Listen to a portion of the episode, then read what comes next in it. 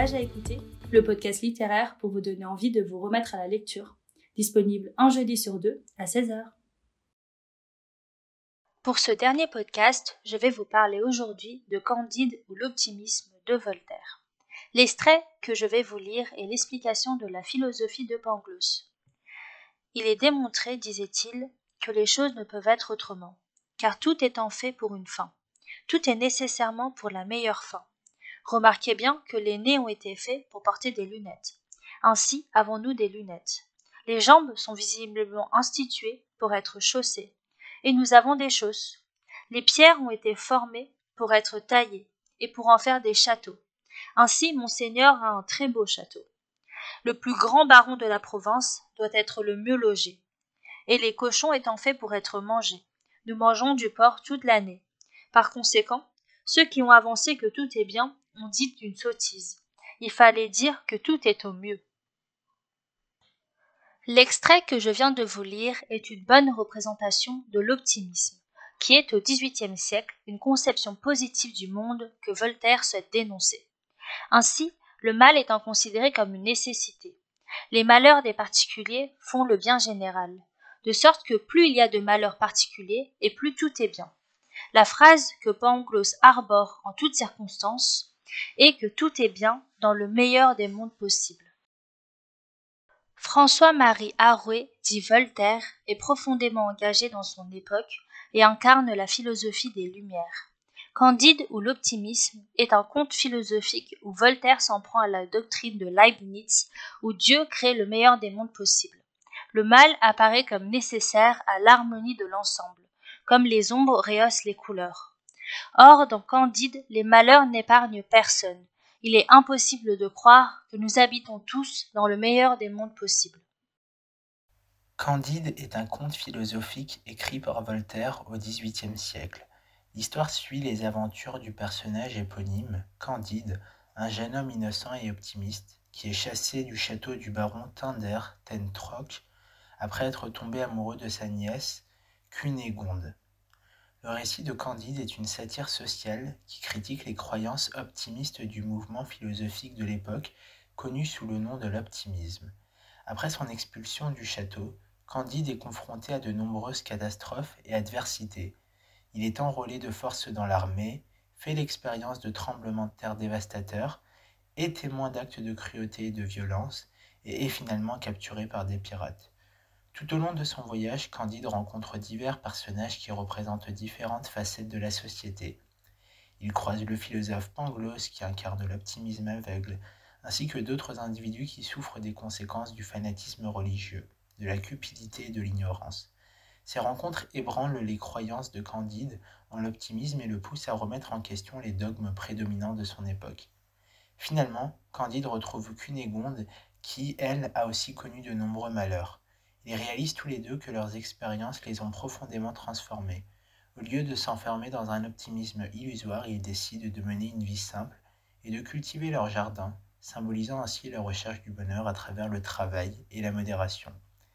Candide est une critique acerbe de l'optimisme irrationnel et une exploration des problèmes sociaux et philosophiques de l'époque. Il soulève des questions sur le rôle du destin, de la religion, de la morale, de la nature de l'humain, tout en utilisant l'ironie et l'humour pour remettre en question les idées préconçues et encourager la réflexion critique. Ce qui m'a tout d'abord étonné dans ce conte est la force de conviction de Pangloss où face à l'un des plus terribles tremblements de terre de son époque, il essaye d'apporter du réconfort aux habitants de Lisbonne, dévastés, que tout ceci est ce qu'il y a de mieux. Car s'il y a un volcan à Lisbonne, il ne pouvait être ailleurs, car il est impossible que les choses ne soient pas où elles sont, car tout est bien. Ainsi, là où certains y voient comme une fin du monde, Pangloss le voit comme faisant partie du plan de Dieu, et que tout est bien dans le meilleur des mondes possibles. Ah, effectivement, euh, Pangloss, dans sa prise de parole euh, suite au tremblement de terre, fait preuve d'une réelle conviction euh, quand il essaie de justifier en quelque sorte la situation terrible qui vient d'arriver et quand il fait preuve d'un optimisme exacerbé, on peut le dire.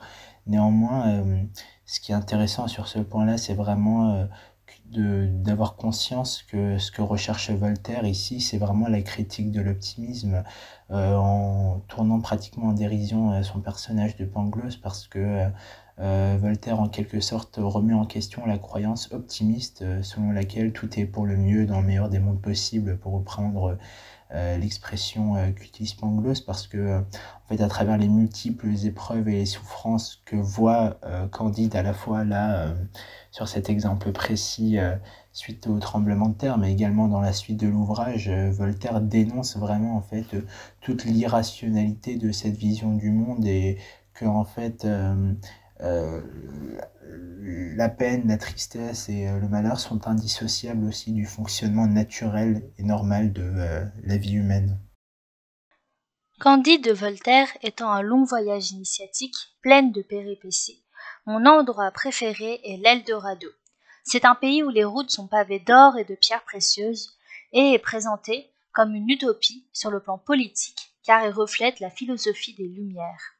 Mais ce que j'ai trouvé le plus amusant, c'est que les enfants jouent avec les pierres précieuses comme de vulgaires cailloux. Et cela a remis en cause ma vision de ce que l'on considère comme rare et digne de convoitise. Car si l'or n'étant pas rare, elle ne serait pas convoitée. De plus, la description de l'Eldorado est selon moi le meilleur des mondes possibles, où la population vit heureuse et en paix. Toutefois, malgré l'hospitalité du pays, Candide refuse de rester dans ce paradis terrestre, car il est attiré par d'autres desseins. Chercher sa bien-aimée et emporter une partie de ce qu'il considère comme la richesse de ce pays pour montrer, pour le montrer au monde. Euh, cette décision montre qu'il a une vision du monde qui n'est pas adaptée à l'Eldorado et qu'il est plus adapté au monde extérieur comme il convoite encore les, euh, les mêmes dessins que les Européens de son époque. En sortant de ce paradis, l'Odyssée de Candide reprend et continue à être pavée de malheurs successifs. Alors en effet, ce point euh, relatif à euh, la position qu'a l'Eldorado dans euh, l'histoire de Candide est extrêmement intéressante parce que selon moi, elle est tout le symbole de la quête du bonheur chez Candide. Euh, parce qu'en effet, Candide, mais aussi les autres personnages dans, l'histoire, euh, cherchent désespérément le bonheur, mais ils sont aussi confrontés à une série d'événements malheureux ou alors euh, au fait de ne pas avoir conscience de ce qui est important ou ce qui n'est pas important, ce qui a de la valeur ou n'a pas de la valeur, comme dans le cas présent avec les pierres précieuses. Euh, je trouve que Voltaire euh, explore euh, différentes approches de la recherche du bonheur, justement, un coup en nous montrant que chercher le bonheur dans les choses qui ont de la valeur n'a pas beaucoup de sens, et de l'autre côté, chercher l'épanouissement personnel peut avoir du bon, mais a également ses limites. Voltaire souligne en effet l'importance de l'action et de la modération plutôt que de compter sur des idéologies ou des croyances aveugles. Au début du podcast, on a beaucoup parlé de la philosophie de Pangloss, où tout est bien dans le meilleur des mondes possibles. Candide va au cours de son périple rencontrer Martin, dont la philosophie est à l'opposé de celui de Pangloss. Il pense en effet que tout est mal et que l'homme est né pour vivre dans les convulsions de l'inquiétude et dans la léthargie de l'ennui. Et pour illustrer cela, Candide a en effet rencontré sur sa route des rois déchus, des nobles, des ecclésiastiques, des gentilshommes, des esclaves, tous dans de piteux états. Il a bien partout, dans le monde, autour du globe, que des malheurs. Alors effectivement, euh, le contre-coup qu'il y a dans, le livre euh, de l'autre côté de Pangloss qu'on a abordé, c'est effectivement la philosophie de Martin et je te rejoins totalement sur euh, ce point-là parce qu'effectivement euh, montrer en fait euh, des, des, personnages déçus, déchus euh, montrer des esclaves montrer une, léthargie de l'ennui comme comme tu le dis c'est effectivement quelque chose qui est, à souligner dans, dans cette partie là et moi je la rapprocherai principalement de l'injustice sociale en fait que veut montrer Voltaire notamment quand il dénonce les inégalités sociales et les injustices qui persistent dans la société de son époque. Il met en lumière les abus de pouvoir, la corruption, la brutalité auxquelles sont confrontés les personnages. Et c'est un, moyen, en fait, pour lui de prendre le contre-coup de tout le discours de Pangloss euh, qu'on a évoqué tout à l'heure. Enfin, à la fin du long périple, Candide trouve un sens à l'existence en faisant la rencontre d'un simple paysan.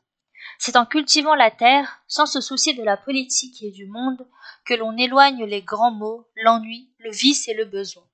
On peut ainsi faire un parallèle avec le jardin d'Éden, où Dieu a créé Adam et Ève pour cultiver la terre.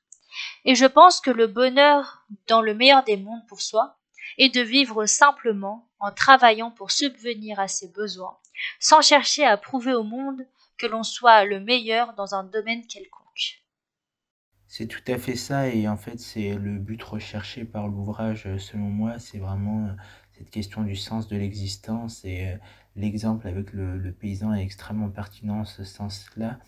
C'est quelque chose qu'on peut rapprocher de manière globale euh, avec la critique de la religion, en fait, parce que c'est un pan extrêmement important de l'époque euh, à laquelle cet ouvrage a été écrit. Il ne faut pas oublier qu'on est au siècle des Lumières, euh, où la raison est mise au centre et que les dogmes religieux sont, euh, sont mis de côté. Et donc le sens de l'existence, au-delà du religieux, est également quelque chose d'extrêmement important pour savoir quelle est la place de l'homme dans ce contexte-là. le roman dépeint vraiment les aspects négatifs et les excès du, du fanatisme religieux, par exemple, à travers des personnages tels que l'inquisiteur et euh, l'autodafé, par exemple, Voltaire remet en question les dogmes religieux, l'importance de la tolérance et de la raison, mais surtout de la suffisance et, euh, et comme tu le dis, euh, le fait que l'on soit meilleur dans son domaine quelconque n'a pas à être prouvé parce que chacun doit avoir sa propre, son propre particularisme et c'est également une des leçons les plus importantes selon moi dans cet ouvrage. Je vous recommande vivement ce livre car je le trouve très drôle et plein de péripéties. Il est vrai que lorsque l'on pense à Voltaire ou d'autres philosophes des Lumières, on imagine un style complexe et difficile à lire. Mais ce conte est tout autre. Il est très facile à lire et nous pousse à réfléchir sur le sens de la vie. Alors, vous êtes plus pour Pangloss ou Martin? En termes de recommandations, ce livre me rappelle un petit peu le guide du voyageur galactique de Douglas Adams, où euh, c'est un livre de science-fiction totalement absurde où les personnages voyagent et font différentes rencontres, un petit peu dans le même style que Candide de Voltaire, mais euh, moins philosophique, on va dire.